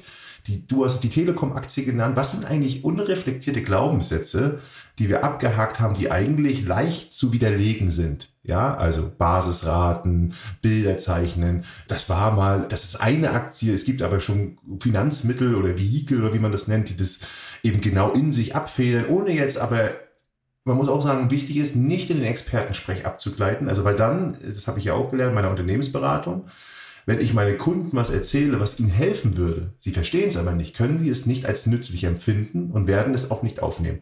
Ich kann ihnen also nicht helfen, sich selbst zu helfen. Ich muss es also so leicht wie möglich machen, aber auch nicht falsch. Also das ist die Herausforderung. Ja, ich darf es ja nicht runterbrechen wie die Bildzeitung, die es ganz leicht macht, so dass es dann am Ende sich eigentlich falsch hat. Ja, das ist ja, das ist das, das, das darf ich auch nicht machen. Millionen das ist, ja, ich muss schon genau. Also und als drittes habe ich so für mich notiert die Optionen zur Altersvorsorge. Jetzt sind wir mal ein bisschen am Punkt. Wir, wir können ja unterschiedlichste Optionen. Auch das sehe ich oft im Freundeskreis der Diskussion. Allein, ich glaube jetzt, ihr seid jetzt Spezialisten im Finanzsektor. Finanzsektor heißt jetzt für mich oder vielleicht Aktienmarkt, nenne ich es mal so vielleicht, irgendwie aber es gibt ja auch Immobilien, es gibt, ich weiß nicht, ich könnte ja ein paar Kinder machen. Ich, ich wie gesagt, ja, also äh, vielleicht kosten die ja mehr, ich habe keine Ahnung, aber die Bezahlung ist vielleicht dann die Liebe, die ich kriege, Ivo, du schüttelst gerade den Kopf. da war es auch immer. Also, aber wisst ihr, was ich meine? Welche Optionen habe ich eigentlich? Und ist dann, gibt es die beste Option oder gibt es die individuell gute, für mich passende Option? Mhm. Also wisst ihr, was ich meine? Weil sonst würden alle Häuser bauen oder alle würden Gold kaufen oder was auch immer, was ist meine Strategie, wie kann ich überhaupt bewerten. Eingangs, Michael, hast du gesagt, du bewertest gerade Photovoltaikanlagen. Und wie gesagt, es gibt faktisch objektive Kriterien, auch die sind ja. wieder schwer äh, heranzukriegen. Da muss ich arbeiten. Wir kennen das auch alle aus unserem Arbeitsalltag. Um Bewertungen zu machen, muss ich Informationen sammeln, Aufwand. Und jetzt gibt es auch manchmal subjektive Kriterien, individuelle Kriterien. Auch da bin ich wieder. Welche Option und wie? Ja, und jetzt kommen wir auch langsam noch zum, wie mache ich dann am Ende denn trotzdem einen einfachen How-To-Leitfaden? Also ich finde, da sind schon krasse Hürden dabei, wenn man sich das mhm. mal so durchzieht. Also könnt ihr mir folgen oder ja, bin klar. ich da jetzt so? Und Vertrauen haben wir auch noch angesprochen, ne, Tobias? Also Vertrauen. Ja. Vertraue ich mir selbst am besten und lerne das alles alleine, so nach dem Motto? Oder lese ich Michael sein Buch. Und warum sollte Michael nicht einfach nur Bock haben, richtig Kohle zu verdienen als Bestseller? weißt du, ich meine? Nein. ich würde den Faden nochmal aufnehmen von dir, Peter, ne, bevor ich jetzt, also ich würde es nochmal einordnen in eine andere Thematik, weil für mich das schon ein bisschen Tiefenpsychologie oder ne, tief verankert in uns drin. Ne? Für mich ich nutze oft das Bild, wenn es um Thema Finanzen und Altersvorsorge geht, vom Sport, ne? weil das Gleiche könnte ich ja, was du gerade äh, ausgeführt hast, Peter, auch ganz viel auf Sport ummünzen. Ne? Ich glaube, es ist unstrittig, dass Sport machen, gesunde Ernährung, sich bewegen, Zeit an der Sonne wirklich messbar gute Ergebnisse für deine langfristige Gesundheit mit sich bringen. Und auch da gibt es natürlich genug Leute, die das trotzdem nicht machen, nicht Sport machen, nicht äh, laufen gehen, Fahrrad fahren, schwimmen, also alle Möglichkeiten. Ne? Das wären jetzt die Optionen, die man hat. Ne? Und da, um da vielleicht nur eine, eine kleine Lösungsanalogie zu finden, hilft es natürlich beim Sport, wenn ich entweder einen Trainer habe, einen Personal Trainer, einen Trainer in einem Verein, ich habe Freunde, Freundinnen, die mit mir das machen, die mich vielleicht haftbar machen für das, was ich mich committe, dass ich eben nicht, nicht bouldern gehe, ne, Ivo. Und ich glaube, das ist beim Finanzen für mich, ne, bevor wir jetzt vielleicht auf konkrete Optionen im Finanzsektor gehen, weil Finanzen ist dann für alle so, oh, kein Bock, das ist ja trocken und ne, total uninteressant nochmal, ne, ich glaube, dass das sehr hilfreich ist, sich intensiv mit den Leuten auszutauschen, auch wenn das einen zeitlichen Aspekt mit sich bringt. Aber irgendwie muss man es angehen. Ne? Von selber wird es einem nicht zufliegen. Es wird weder eine, eine Altersvorsorge einem zufliegen, noch irgendein Aktiendepot. Ne? Also ein bisschen selber muss man halt schon machen. Mhm. Ja, okay. Ivo, wie siehst du das? Ja, es ist tatsächlich ein, äh, ja, ein, ein, sehr schwieriger Punkt. Ja, ich werde jetzt ja immer wieder auch ja, von Freunden gefragt, ja, die sagen, ey, ich muss auf jeden Fall jetzt langsam mal was tun. Ja, jetzt werden wir eben Mitte Ende 30. Ja, ich habe noch nicht richtig viel getan und ich versuche das dann ja auch immer möglichst einfach zu machen, aber eben die Frage ist, wo hört man auf, wo fängt man an? Ja, es geht ja schon damit los zu sagen, wie viel habe ich denn sozusagen frei? Ja, wie viel kann ich denn überhaupt anlegen aktuell? Ja, wie viel will ich am Ende so ungefähr haben? Ja, und dann eben, wie ist mein, mein Risikogefühl? Ja, weil wenn ich jetzt hier zu jemandem sage, ja, ähm, ne, geh in ETFs, ja, die schwanken zwar, aber über einen zehn Jahreszeitraum ist das kein Problem. Und er guckt dann jeden Tag rein und hat dann jeden Tag riesen Bauchschmerzen, weil es jetzt gerade mal zwei Monate lang runtergegangen ist. Ja, wo es ja dann vielleicht, weil wir auch noch einen Sparplan gemacht haben, eigentlich ja sogar gar nicht so schlecht ist, wenn es auch mal runtergeht, ja, weil wir dann den Cost-Average-Effekt noch mitnehmen. Aber wenn du dann da halt riesen Bauchschmerzen hast, permanent, und es dir dann permanent damit schlecht geht, dann ist vielleicht eine andere Lösung für dich besser. Ja. Der nächste, der nächsten sagen, ich kaufe eine Immobilie, ja, und für den ist es unglaublich stressig, sich zu überlegen, dass ich da jetzt Mieter suchen muss und dass da was kaputt geht und dann muss ich mich um das kümmern und dann brauche ich eine Hausverwaltung und keine Ahnung was. Das ist halt wirklich also auch ich tue mir da immer extrem schwer, wenn ich es versuche, möglichst einfach darzustellen, muss ich, muss ich wirklich sagen. Man kann es deutlich einfacher machen, als es aktuell gemacht ist, aber so die einfache Lösung, wo ich jetzt sage, genau so macht man das jetzt immer, da habe ich leider auch nicht. Ja, müssen wir die, müssen wir die entwickeln, Jungs, oder was? Habe ich das Gefühl, oder was? Wir, müssen wir das von, von wirklich, also ABC für die Rente Juhe, keine Ahnung, äh, so ein bisschen müssen wir das machen. Bin ich das Beispiel? Macht ihr, macht ihr mich fit für meine Altersvorsorge? Gehen wir an, was. ich würde gern, ich würde da gerne einen Schritt zurückgehen, um ehrlich zu sein, weil, also ich glaube, es gibt ja da draußen genug Podcasts zum Thema Finanzen, wo ich mir quasi genau solche Themen, also wo ich zu solchen Themen Wissen kriege. Ich würde gern jetzt auch mit dem Blick ein bisschen auf die Uhr jetzt mal anschauen, jemand ist in der Situation und sagt, jo, Mitte 30, keine Ahnung, so Mitte des Lebens. Ich, ich habe es gecheckt, Altersvorsorge ist wichtig. Ich, ich, ich müsst, man müsste da mal was tun. Ja, ich bin so ein bisschen erschlagen und würde jetzt mal gern so die zwei, drei ersten Entscheidungssituationen rausarbeiten, in denen man da steht und eher überlegen, okay, wie meister ich diese Entscheidungssituation, um da ins, ins Tun zu kommen, statt jetzt die restlichen 20 Minuten zu diskutieren, okay, was sind da die möglichen Optionen, weil ich glaube, das ist mega individuell. Ich glaube, den größten Mehrwert, den wir geben können, ist, den Menschen in dieser Entscheidungssituation so ein bisschen zu helfen, okay, was, also wie, wie gehe ich da jetzt vor um, um diese Entscheidungen? Weil ich glaube, da kannst du jetzt 50 Hörer nehmen und für alle 50 ist es, ist hochgradig individuell, weil die an unterschiedlichen Punkten in ihrem, in ihrem Leben stehen, weil die, wie Ivo sagt, vielleicht komplett unterschiedliche Möglichkeiten haben was können sie da einbringen, weil die komplett unterschiedliche Präferenzen von wie risikobereit bin ich haben. Also ich glaube, das kannst du gar nicht abbilden und ich bezweifle, dass man so ein ABC-System hinkriegt. Ich nicht. Ich bezweifle das nicht. Ich glaube, das äh, ist Arbeit, aber genau das braucht es. Und ich, um das nochmal zu sagen, selbst wenn er nicht individuell für jeden 100% passt, wenn ich eine Schnittmenge passt, mache, die für jeden zu 80% passt und alle machen es, ist ihnen mehr geholfen, als wenn sie nichts tun. Mhm. Das wäre jetzt mal unser Ansatz. Aber ich verstehe, was du sagen willst. Das bringt doch bis in den Podcast. Vielleicht haben wir dann nochmal eine Idee später oder so. Aber gehen wir mal die Frage rein, was du sagst. Was würdet ihr jetzt machen? Nehmen wir mal an, ich wache jetzt morgen auf und sage, ich habe es begriffen. Ich habe es einfach dermaßen begriffen, ich muss jetzt was machen. Was mache ich jetzt?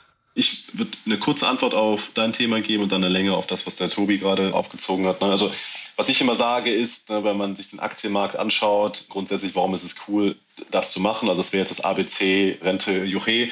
Ne, der Aktienmarkt wächst, wächst seit mehr als einem Jahrhundert, wird in der Zukunft wachsen. Warum wird er wachsen? Weil die Population auf der Welt sich bis mindestens 2100 noch erhöht. Damit ist die Nachfrage nach Produkten hoch. Und es gibt natürlich den absolut intrinsischen und ich glaube zum Menschen gehörenden Antrieb, Produkte zu verbessern, Kosten zu senken. Und auch das ist ein Push für Wachstum an der Börse. Ne? Also quasi Wirtschaftswachstum, Unternehmenswachstum, Börsenwachstum. Und deswegen ist es schlau, an die Börse zu gehen und dort zu investieren, am niedrigschwelligsten über einen ETF. Und jetzt, wenn man auf das Thema von dir, Tobi, ähm, eingeht, kann ich sagen, ne, jemand hat begriffen, ne, ist Mitte 30 ähm, und will sich mit dem Thema jetzt auseinandersetzen, möchte etwas für seine Rente, für seine Altersvorsorge tun. Dann wäre meine Empfehlung, sich erstmal zu überlegen, wie lerne ich denn grundsätzlich neue Themen? Ne? Was interessiert mich? Wie ist die Informationsaufnahme für mich am einfachsten? Ich würde da jetzt mal ganz klassisch zwischen visuell und auditiv irgendwie unterscheiden. Ne? Hat einer Bock, sich darüber was zu lesen oder ist das zu aufwendig? Hat einer Lust, sich darüber was anzuhören? Du hast schon Podcast und YouTube, ne? so Finanzfluss ist ja super gut und sehr einfach erklärt. Oder ist das alles nicht für mich? Und ähnlich, um noch das Thema Sport aufzunehmen, brauche ich jemanden, der mich an die Thematik ranführt, weil der das Expertenwissen hat, ist das vielleicht ein Berater, ist es ein Freund, der wirklich messbare Erfolge generiert hat. Also das wären jetzt so die Themen, mit denen ich jetzt an das rangehen würde, um erstmal Informationen zu beschaffen. Weil ich glaube jetzt nicht, dass jemand aufwacht und sagt, jetzt habe ich es begriffen, ich muss was tun und setze alles auf Rot. Kann auch sein, ne? aber ich glaube, jemand braucht schon einen gewissen, ne, du hast eben Vertrauen gesagt, Tobias, ne, ich glaube, man muss sich selber das Vertrauen aneignen oder sagt halt, ich kenne jemanden, der ist so vertrauenswürdig und nehme jemand dazu, der mir das quasi vermittelt. Okay. Wenn man jetzt mal da weitergeht, ne, also Entscheidungssituation, okay, will ich mir selber Wissen drauf schaffen oder um mal die Fitness-Analogie zu nehmen, suche ich mir einen, einen Trainer. Wie entscheide ich mich jetzt für den Trainer? Also wenn ich jetzt mal den Trainerweg wähle, mhm. Was wäre da so der nächste Schritt? Vielleicht spielen wir da mal so eine, so eine User Journey durch. Also ich würde mir auf jeden Fall jemanden suchen, der erwiesenermaßen, und das liegt ja dann am Trainer, das zu beweisen, erweisen, ne, dort in diesem Bereich Finanzen, Altersvorsorge auch selber Erfolge hat. Ne. Ich würde ja ich nehme jetzt leider sehr oft das Thema Sport, aber es passt einfach sehr gut, weil man es sehr einfach damit erklären kann, meiner Meinung nach. Ich würde jetzt auch nicht zu einem Fitnesstrainer gehen, der 50 Kilo Übergewicht mhm. hat. Ne? Bei Finanzen ist es leider nicht so gut ersichtlich, ne? weil finanzielles Untergewicht sieht man halt nicht. Ne? Aber, also nehmt ihr mit dem dicksten Auto oder? Aber wie soll das bei Altersvorsorge funktionieren, wenn ich erst nach 20, 30 Jahren sehen kann, ob du recht hattest, Michael? Du kannst mir jetzt ganz kurzfristig Erfolge vorweisen, die vielleicht hochspekulativ sind. Das kann ein Outcome-Bias sein.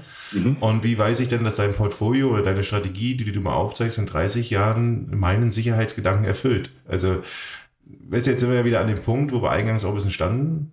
Was ist dann, also klar, irgendeinen Anker brauche ich. Ne? Ähm, ich kann jetzt auch das Dunning-Krüger-Syndrom nochmal reinholen. Wie erkenne ich einen Experten, wenn ich selber keiner bin? Also wir sehen ja jetzt schon auch Schwierigkeiten, die, die kannst du ja nicht vom, vom Tisch legen. Weißt du, ich meine? Also, mhm. so blöd wie es klingt, wir werden in 20 Jahren sehen, ob du recht hattest mit deiner Strategie. Ja, Wahrscheinlich. Aber weißt du, was ich meine? Also, das ist schon ein, mhm. also ein nicht zu wegzudenkendes Hemmnis, glaube ich. Also, ich glaube, nur sozusagen der Vertrauen im Experten reicht nicht aus meiner Sicht aus, irgendwo muss doch dann am Ende derjenige auch selber davon überzeugt sein, um auch ins Fitnessstudio zu gehen und zu sagen, ich glaube an den eigenen Erfolg, ich glaube an meine Veränderung, ich glaube daran, dass ich dahin gehe. Weil ein Trainer kann, und das ist auch so, der Trainer oder Coach kann nur dich trainieren, wenn du selbst zum Training kommst und bereit bist zu tun, was er möchte. Wobei vielleicht lässt sich ja da das äh, Thema Fitnessstudio übertragen, ne? Und das Vertrauen schaffst du durch Erfolgserlebnisse, ne? Wenn ich mit einem Trainer an, keine Ahnung, meiner Kraft trainiere und ich gehe da zum ersten Mal hin und ich schaffe mal mit Ach und Krach fünf Liegestützen, ja. Und der macht mit mir ein Programm und ich sehe, okay, nach einem Monat ist er aus den fünf zehn geworden. Ja, und die schaffe ich vielleicht auch ohne irgendwie, dass ich da halb zusammenbreche, sondern ist zwar noch anstrengend, aber ich kriege die einigermaßen wiederholbar hin. Also dann habe ich doch so ein Stück weit Vertrauen, dass der oder die Trainerin, dass der was drauf hat und mit dem mache ich jetzt weiter. Oder ich sage vielleicht, okay, ich, ich bin jetzt so weit, dass ich das jetzt selbst gewuppt kriege. Also meiner Meinung nach lässt sich das schon übertragen. Die Frage wäre jetzt, was sind diese kurzfristigen äh, Success Stories, hm. die ich da hinkriege? Ne? Dass ich halt das Ergebnis nicht erst in 20 Jahren sehe und sage, keine Ahnung, ne? oder vielleicht sogar panisch werde, weil der mir wirklich irgendwas Aktienbasiertes macht und ich sage, oh mein Gott, nach vier Wochen, was der mir da empfohlen hat, das ist jetzt erstmal alles im Keller und ich habe die Hälfte von meiner Kohle verloren, was ja total realistisch ist. Das, also ich glaube, da ist der Knackpunkt, da müssten wir jetzt mal danach suchen, wie kriege ich diesen, wie kriege ich diesen Vertrauensaufbau hin? Ne? Also was mhm. müsste da passieren? Ich würde eventuell noch eine Frage weiter vorne stellen, nämlich die Frage, warum muss es ein Trainer sein? Ich meine, wir reden eigentlich ja jetzt nicht von einem, von sowas Einfachen wie ich gehe ins Fitnessstudio und will Liegestützen machen, sondern wir reden ja eigentlich von der hochkomplexen Sportart.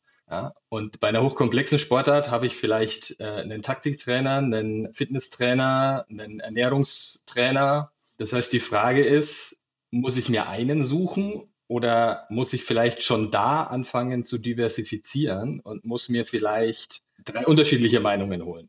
Wenn ich keine kurzfristigen Ergebnisse habe, zu sagen, okay, ich, wenn ich dann einen habe, der in die oder in die Richtung geht, und dann aufsplitten, ist natürlich dann bei Geld wieder die Frage, wie viel Geld habe ich zur Verfügung, um aufzusplitten. Ne? Das ist immer. Und was kostet der Coach? Also ja, ne, aber was kostet der Coach? Also macht er das umsonst? Ne? Also äh, ne, ist richtig, was du sagst. Also prinzipiell kann ich auch da schon ein Risiko streuen, kann natürlich auch dort schon mich unterschiedlich. Und jetzt natürlich auch ein Thema, wenn du sagst, ist es, ist es komplex? Ist es wirklich so komplex? Ist es ein, ist es ein Anführungsstrichen Sport nur für Profis? Also ist Altersvorsorge nur noch was für hochintelligente Menschen? Nee, also ich meine, Fußball ist ja ist auch für mich auch ein komplexer Sportart, den, den also Na, wo, Sport, wo geht das jetzt hin? Viele machen. Also die, die viele machen können. Auch hochintelligent alle. Ich weiß, du bist Basketballer, ich kann auch, ich kann, ich kann auch Basketball deswegen sagen. Muss ne? ich hier, deswegen muss ich hier ein bisschen bitchen. Ich, ich, nee. ich, ich, kann, ich kann, kann, kann, kann, auch, kann es gleich auch mit Nein. Basketball sagen, ja. Also es ist. Naja, ich weiß, was du ähm, meinst, genau, ja man muss sich halt damit, damit beschäftigen, ja. Und äh, auch, ich sage auch beim, also ich war ja Fußballer, also bei mir hat es auch, als ich dann den dritten Trainer hatte, hatte ich dann das Gefühl, dass ich nochmal einen Schritt gemacht habe. Ja. Ähm, hm. Das heißt, das ist so, jetzt war jetzt so, was mir als erstes eingefallen ist, auf die Frage, wie finde ich den einen? Ja, ist die Frage, ob es den einen tatsächlich dann da überhaupt gibt oder ob ich vielleicht mir mehr, auch wenn ich, wenn ich mich nicht selbst informiere, trotzdem dann auch mehr Informationen noch hole. Das finde ich ein super Aspekt vom Ivo, um da kurz einzuhaken. Wenn ich jetzt mal so auf unser Thema Typ 1, Typ 2 Entscheidung zurückgehe, ich meine, das ist ja eine Drehtür, ne? Am Ende des Tages so ein jemand, der mich da berät, trainiert. So, ich kann ja das ohne großes Risiko, ohne dass was kaputt geht, kann ich das ja tun. Ne? Also ich kann mich erstmal nur beraten lassen, ohne dass ich überhaupt irgendein Geld aus, also ich gebe vielleicht Geld aus für den Trainer, ne, wenn es ein Unabhängiger ist, der dafür für Geld nimmt. Und dann ist es halt ein leistbarer Verlust. Und wenn ich halt nach vier, vier Wochen oder nach zwei, drei Terminen das Bauchgefühl habe, keine Ahnung, der erzählt mir irgendwie Unfug oder ich habe da irgendwie ein ungutes Gefühl, dann gehe ich halt wieder durch diese Drehtür zurück und, und suche mir halt, suche mir halt einen neuen. Also ich glaube schon, dass da in dem Tipp was drin steckt und wir halt oft äh, eine Typ 1 draus machen und sagen, ja, da muss ich jetzt mal schauen, keine Ahnung, wen gibt's denn da alles? Und dann mache ich einen Vergleich und Wer kann das, statt zu sagen, ich gehe da jetzt einfach mal zu einem hin und wenn das halt nichts war, dann, hey, so what, okay, ja, habe ich vielleicht ein bisschen Lehrgeld gezahlt, aber ist immer noch besser, als das Ding vor mir wegzuschieben, also durch diese Tür durchzugehen. Finde ich gar keine schlechte Strategie, also mich überzeugt's. Hm. Also ich muss auch sagen, Typ 1, also oft sind ja auch, auch Geldanlage ist ja dann oft auch keine Typ 1 Entscheidung, ja. Die kann ich auch wieder wegmachen. Wenn ich jetzt ein Haus kaufe, ja, das ist dann, aber bevor ich da hinkomme, habe ich schon so viele andere Entscheidungen treffen müssen, ja, dass ich mich dann da vielleicht doch wohl genug fühle. Also das ist jetzt so. Ja, das ist ganz interessant, aus welcher Perspektive ihr das seht. Äh, für mich ist äh, witzigerweise das schon eine Typ-1-Entscheidung, weil das für mich eine hohe Tragweite hat. Also die Tragweite, Altersarmut zu haben, ja, nein, empfinde ich als für mich persönlich mit Tragweite. Also für mich jetzt persönlich muss ich sagen, genau daher kommen ja vielleicht auch diese hemmenden Restraint Forces, dass ich am Ende nicht aktiv werde. Wir sind ja wieder bei dem Punkt, der Struggle is real, ja, also es ist sowohl beides richtig, äh, um mal nochmal hier die Ambiguität hier in den Podcast reinzuholen. Ihr habt total recht, ich challenge auch bewusst ein bisschen, also man muss sich damit beschäftigen. Man sollte auch Experten fragen. Die Diversität in Experten, wenn man die Möglichkeit hat, auf mehrere zuzugehen, das Buch von Michael zu lesen, den Ivo zu fragen, andere Podcasts zu hören, den YouTube zu hören, selber, ja, gerne. Und es braucht am Ende Mache. Also man muss was rein investieren. Ja, wir können das jetzt alles natürlich noch schön reden. Wir können auch weiter überlegen, wie wir es einfacher machen müssen, aber das ist so. Prinzipiell sollte man trotzdem auch sich bewusst sein, natürlich, dass man, ich nenne es mal vielleicht Biases oder zumindest Glaubenssätze hat, die auch dich hindern werden. Ja, also wir haben das Thema vorhin gehabt mit dem Thema Aktien was ist eigentlich die Basisrate dafür? Ja, was ist eine Aktie? Was sind Fonds? Ja, sich da auch schon mal grundsätzlich, damit man einfach auch diese Glaubenssätze, die man hat, äh, guten Gewissens fühlend auch auflösen kann. Weil nur weil es mir einer sagt, fühle ich es nicht. Und jetzt sind wir ja am Ende wieder beim Bauch.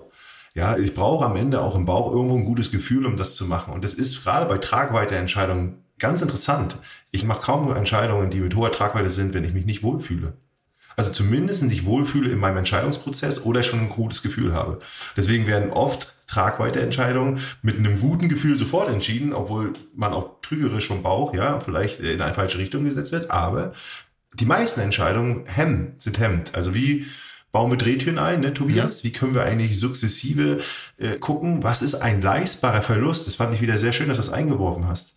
Und dann, jetzt bin ich bei so, so Kleinigkeiten, ne, äh, Ivo, Michael, die Frage, wie viel, also wie viel x Prozent meines Y Gehalts oder muss ich investieren, um Z hinten rauszubekommen oder sowas, ja, oder wie viele Jahre? So gibt es in ihrer Einfachheit Formeln, die, du wenn sie nicht, die Heuristik. Ja, wenn sie nicht, ja. Altersvorsorge-Heuristik. Na, wenn sie nicht perfekt sind, zumindest besser sind, als nichts zu tun. So, weiß ich mein, also was ist mein und der Gedanke, was ist mein leistbarer Verlust? Weil am Ende dürfen wir auch nicht so tun, als wenn alles nur eine Formel ist, die wir ausrechnen müssen. Mhm. Es bleibt ein Investment. Und um den Poker-Profi Jan Hyper wieder zu zitieren, wer nichts riskiert, wird auch keine Chance haben. Also wer nichts riskiert, bleibt chancenlos. Ich muss Chips setzen, um was zu gewinnen, um Informationen zu bekommen. Also ich, am Ende bleibt es ja irgendwo ein kleines Risiko. Großes, mittleres. Genau, ich würde es gerne trennen, ne, weil das eine ist sehr mathematisch. Ne, ich glaube, da gibt es super Seiten und Formeln, komme ich gleich nochmal darauf zurück. Ne. Ich, wenn man anfängt, sich zu überlegen, wie viel macht Sinn zu sparen, ist die landläufige Empfehlung, die ich auch teile aus eigener Erfahrung, dass man versuchen soll, 10% vom Haushaltsnetto zum Sparen für die Altersvorsorge anzulegen. Warum 10%?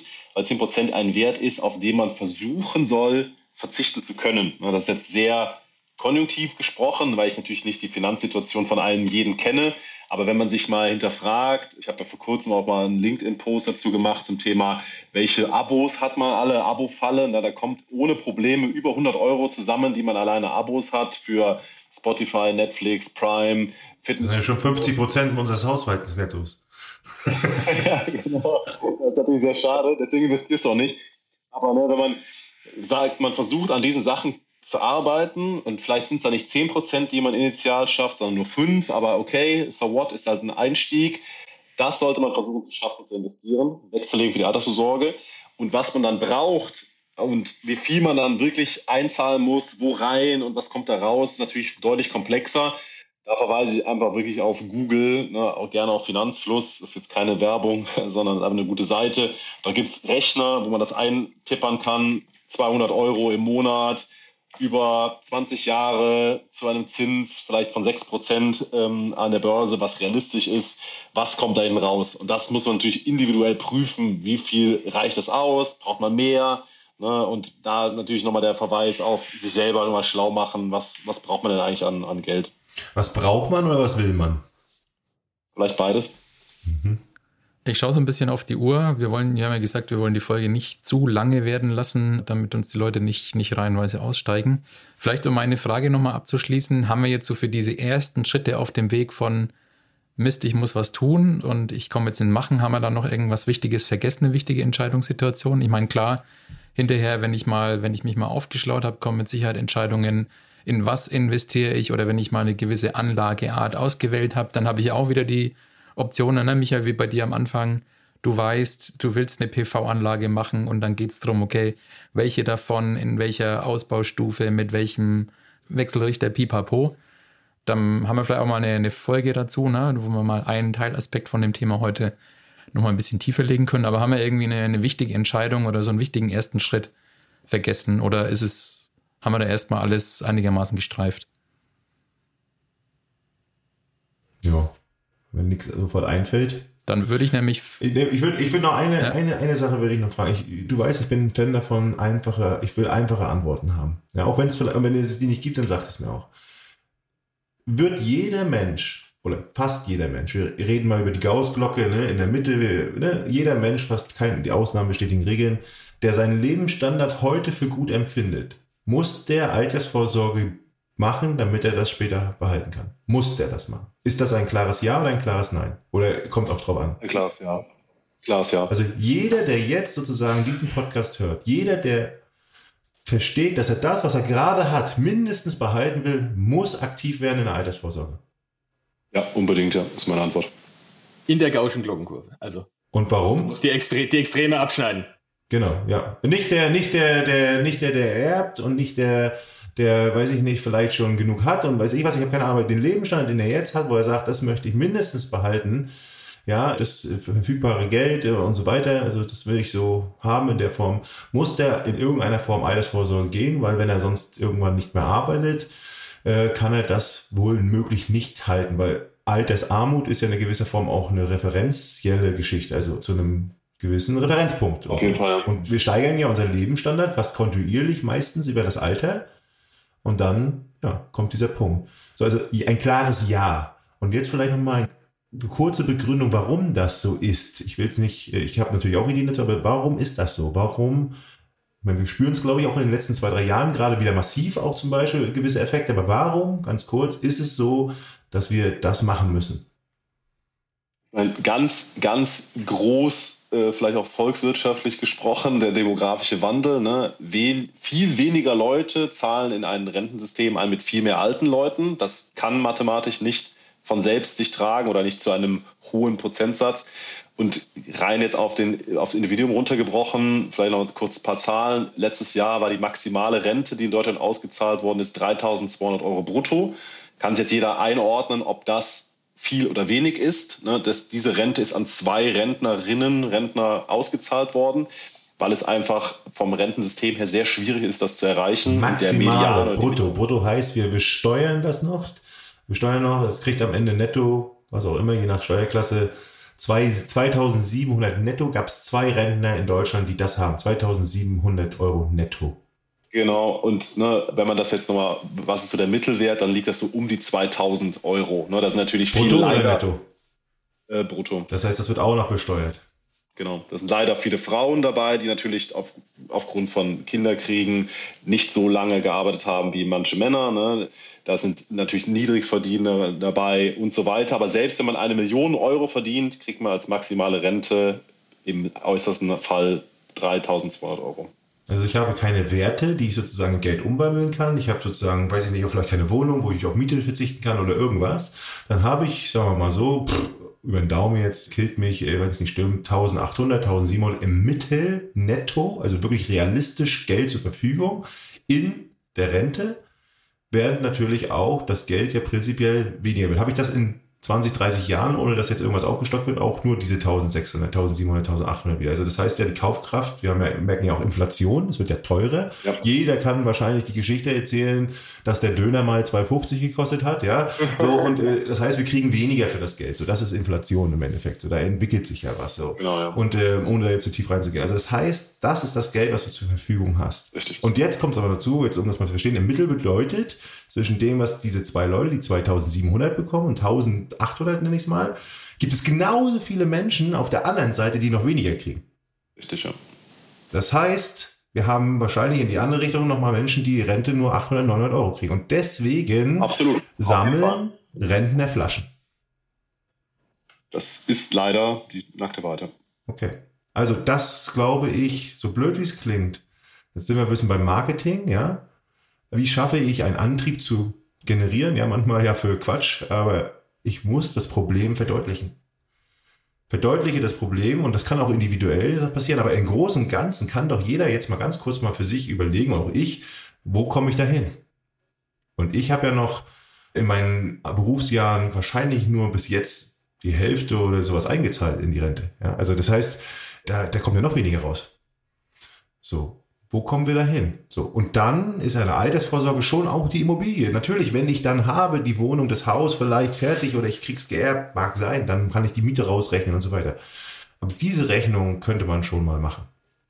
Also vielleicht auch mal, um den Punkt einzumachen, jetzt gehe ich schon mal meinen Transfer, dann könnt ihr nämlich gleich danach folgen. Ich glaube, es muss ganz klar, der Antrieb muss verdeutlicht werden. Die treibende Kraft, es muss eine treibende Kraft verstärkt werden, weil ich glaube, es braucht Energie und Aufwand, um dieses Thema zu durchdringen und gute Entscheidungen zu treffen. Also muss ich Antrieb schaffen. Wie auch welcher immer, da kann ich das Problem verdeutlichen, ich kann den Gewinn vergrößern, also ne, greifbar machen. Ich brauche Antrieb. Zweitens, ich glaube, ich muss, irgendwie brauche ich Menschen, die mir helfen dabei, unreflektiert meine, äh, reflektiert meine Glaubenssätze vielleicht aufzulösen, damit ich diese restrainen, also diese festhängenden Kräfte irgendwie ein bisschen kleiner machen kann, ja, um auch wieder Reibung rauszunehmen aus dem System. Da kann man zum Beispiel mit dem arbeiten, was Ivo auch gesagt hat, mehrere Experten. Und jetzt muss ich nicht wieder in diesem Thema sein, ich mache mir einen Fitnesscoach, sondern ich kann Finanzfluss mir angucken, ich kann YouTube mir angucken, ich kann mit dem Kumpel um die Ecke reden und so weiter. Ich muss natürlich in der Lage sein, mir meine Meinung machen. Ja. Und dann habe ich auch für mich genommen, man kann viel über Optionen reden, viele Vehikel, man kann sehr tief reingehen, aber es ist besser, etwas zu machen als nichts und ist ganz klar das, was gemacht werden muss. Und ich nehme mit leistbarer Verlust und 10% des eigenen Haushalts netto. Das sind meine Lessons learned, mein Transfer und ich werde versprechen, dass ich aktiv werde. Ich wäre auch, übrigens auch da bereit, das ist auch ein Thema. Ich, wir können mal drüber nach nochmal sprechen, ob ich mich als Exempel von euch beiden äh, mal zur Verfügung stelle und ihr coacht mich sozusagen. Ich bezahle nicht, ich bezahle nur dafür, dass ich das mache.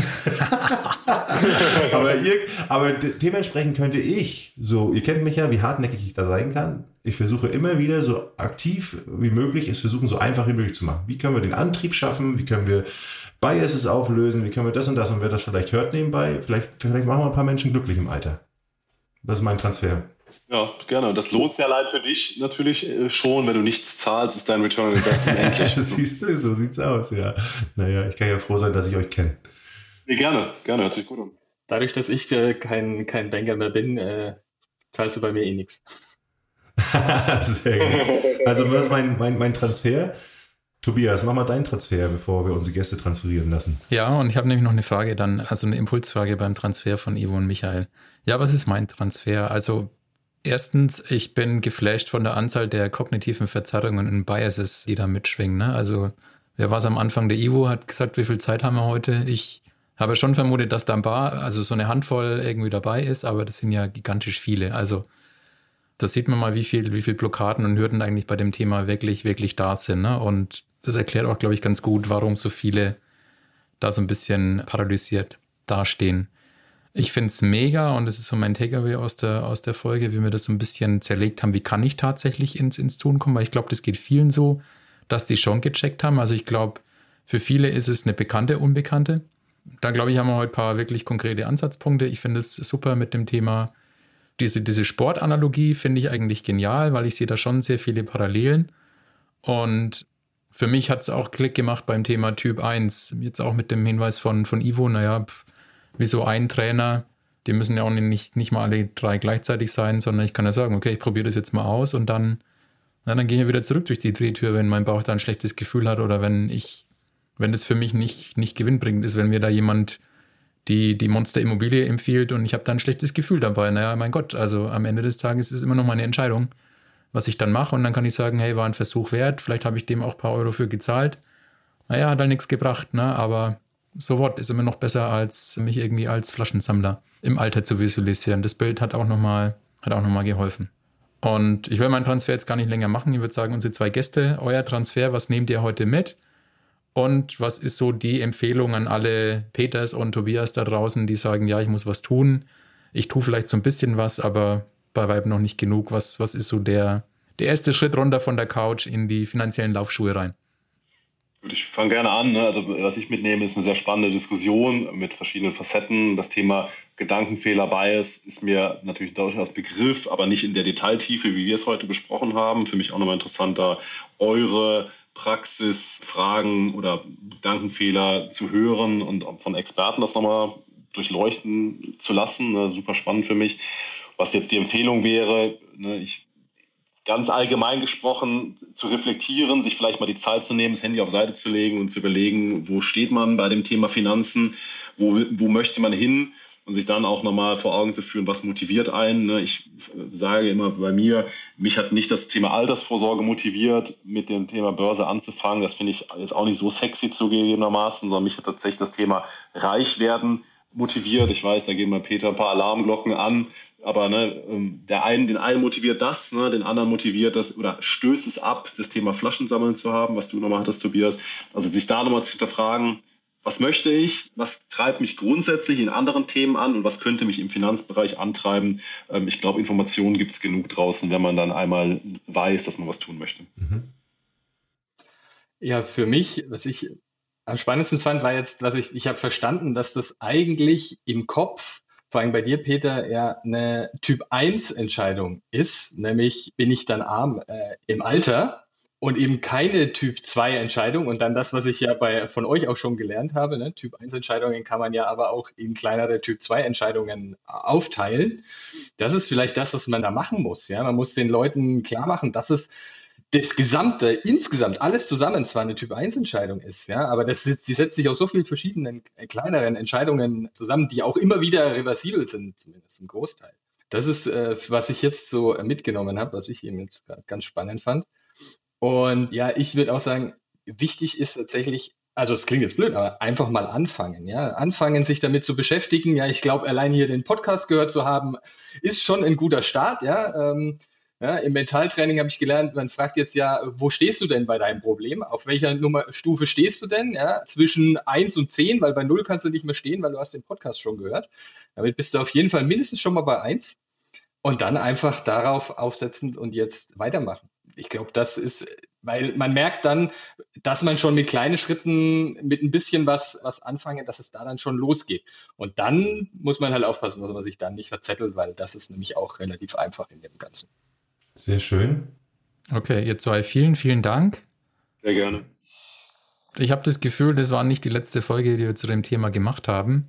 Äh, können wir gut vorstellen. Und wenn es nur die äh, Wir coachen jetzt Peter-Folge ist, über den Preis müssen wir dann nochmal hinterher reden. Unsere Abschlussfrage, habt ihr noch einen Tipp oder eine Lieblingsressource zum Thema Finanzen und oder Entscheidungen für unsere Hörer? Bei Michael kam ja schon ein bisschen was. Jeder einen, einen Tipp, wo er sagt, okay, und wer jetzt Wer jetzt nochmal ein bisschen tiefer einsteigen will oder. Vielleicht mal so wie Beginner-Level, ne? Nicht Advanced ja. oder Profi, Beginner-Level. Hm. Für mich das Buch von Gerd Kommer über ETFs, ein super Buch. Sehr einfach geschrieben, absolutes Must-Read für jeden, der da einsteigen möchte. Mhm. Alles klar, packen wir in die Shownotes, danke. Ivo? Mein Buch ist nicht finanzspezifisch. Ich würde sagen, äh, das Buch von Maren Urner, Raus aus der ewigen Dauerkrise. Da geht es um das äh, klare Denken also wie man mit dem Denken von morgen die Probleme von heute löst.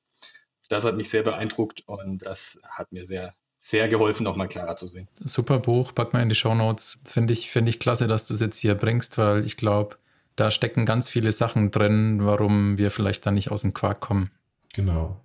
Stichwort super Buch, auch hier an der Stelle nochmal empfohlen, auch das Buch von Michael, Wie werde ich reich? Äh, ja, du hast es gesagt, deine intrinsische Motivation, ich sag mal, finanziellen Wohlstand zu haben, das ist, ich habe auch nichts gegen Geld, also so ist nicht. Und was halt gut ist, ist halt wirklich äh, vor allen Dingen dafür da, eigentlich ist es für Erwachsene geschrieben, um es ihren Kindern gut beizubringen und gerade auch für Menschen, die sich noch Schwierigkeiten haben, die sich auch vielleicht ein bisschen, weil ihr habt vorhin immer gesagt, alle Informationen sind da, die Qual der Wahl will ich nur mal noch mal hier ansprechen. Ja, Informationsüberfluss, Analyseparalyse, also es sind auch alles Themen, die einen hindern kann anzufangen. Äh, vielleicht dieses Buch von Michael auch in den Shownotes mal verlinkt, ein guter, sehr guter Einstieg, um hier ähm, ja mal einen Überblick zu bekommen und ein Gefühl zu bekommen, ob das für einen was ist. Also sozusagen die Drehtür, ob ich mich mit dem Thema beschäftigen möchte. Jupp. Drei Bücher, packen wir in die Shownotes. Wir danken unseren Gästen, Ivo, Michael, Michael. Vielen Dank, vielen, dass vielen ihr Dank. da wart. Und ja, unsere Hörer dürfen sich jetzt entscheiden, welches von, von den drei Büchern sie als erstes lesen. Am besten alle. Und wir moderieren mal die nächsten Folge an. Tobias, was haben wir da so ein bisschen im Petto? Wir haben ja gesagt, wir haben jetzt nicht mehr die eine Folge, sondern ich denke mal, wir werden uns vielleicht mal wieder ein und diesen schönen Biases Ja, wir hatten heute ganz viele Biases, die wir noch nicht besprochen haben. Also wenn es bei euch jetzt bei einem unserer Begriffe heute die Fragezeichen rausgehauen hat, dann gibt es bald Erlösung. Da werden wir uns auf jeden Fall mal einen vornehmen. Das für den einen oder anderen von euch sind das böhmische Dörfer. Da picken wir uns einen raus und werden den mal ein bisschen im Detail erklären. Mhm. Dann sind wir immer wieder auf der Suche nach spannenden Gästen. Wir haben einen Arzt tatsächlich im Backlog, wollen uns mal angucken, wie entscheidet ein Arzt, wie entscheidet man im medizinischen Bereich.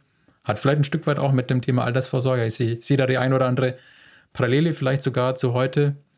Und ähm, Peter, wir haben natürlich auch für das Thema Entscheidungen in der Unternehmenswelt noch ein, zwei Ideen, die wir unbedingt mal bringen wollen. Genau. Thema Zeitmanagement haben wir gesagt, ne? wie entscheide ich, worauf ich meine Zeit spendiere. Aber auch, wie ich vielleicht Entscheidungen für Gremien so vorbereite, dass die auch wirklich getroffen werden können und dass es da nicht so ein typisches Ping-Pong in Unternehmen entsteht.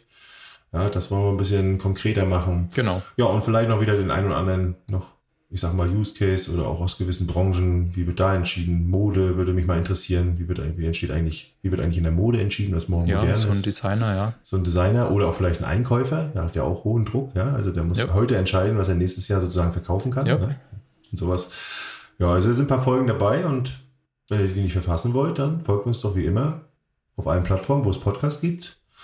Wo gibt es Podcasts, Tobias? Bei Spotify, Apple, Google, Amazon, Deezer, Genau, drückt da die Glocke, dann stellt ihr auch sicher, dass, dass ihr das nicht verpasst. Schreibt uns gerne auf, auf LinkedIn an, Peter oder mich. Unsere Profile sind immer in den Show Notes.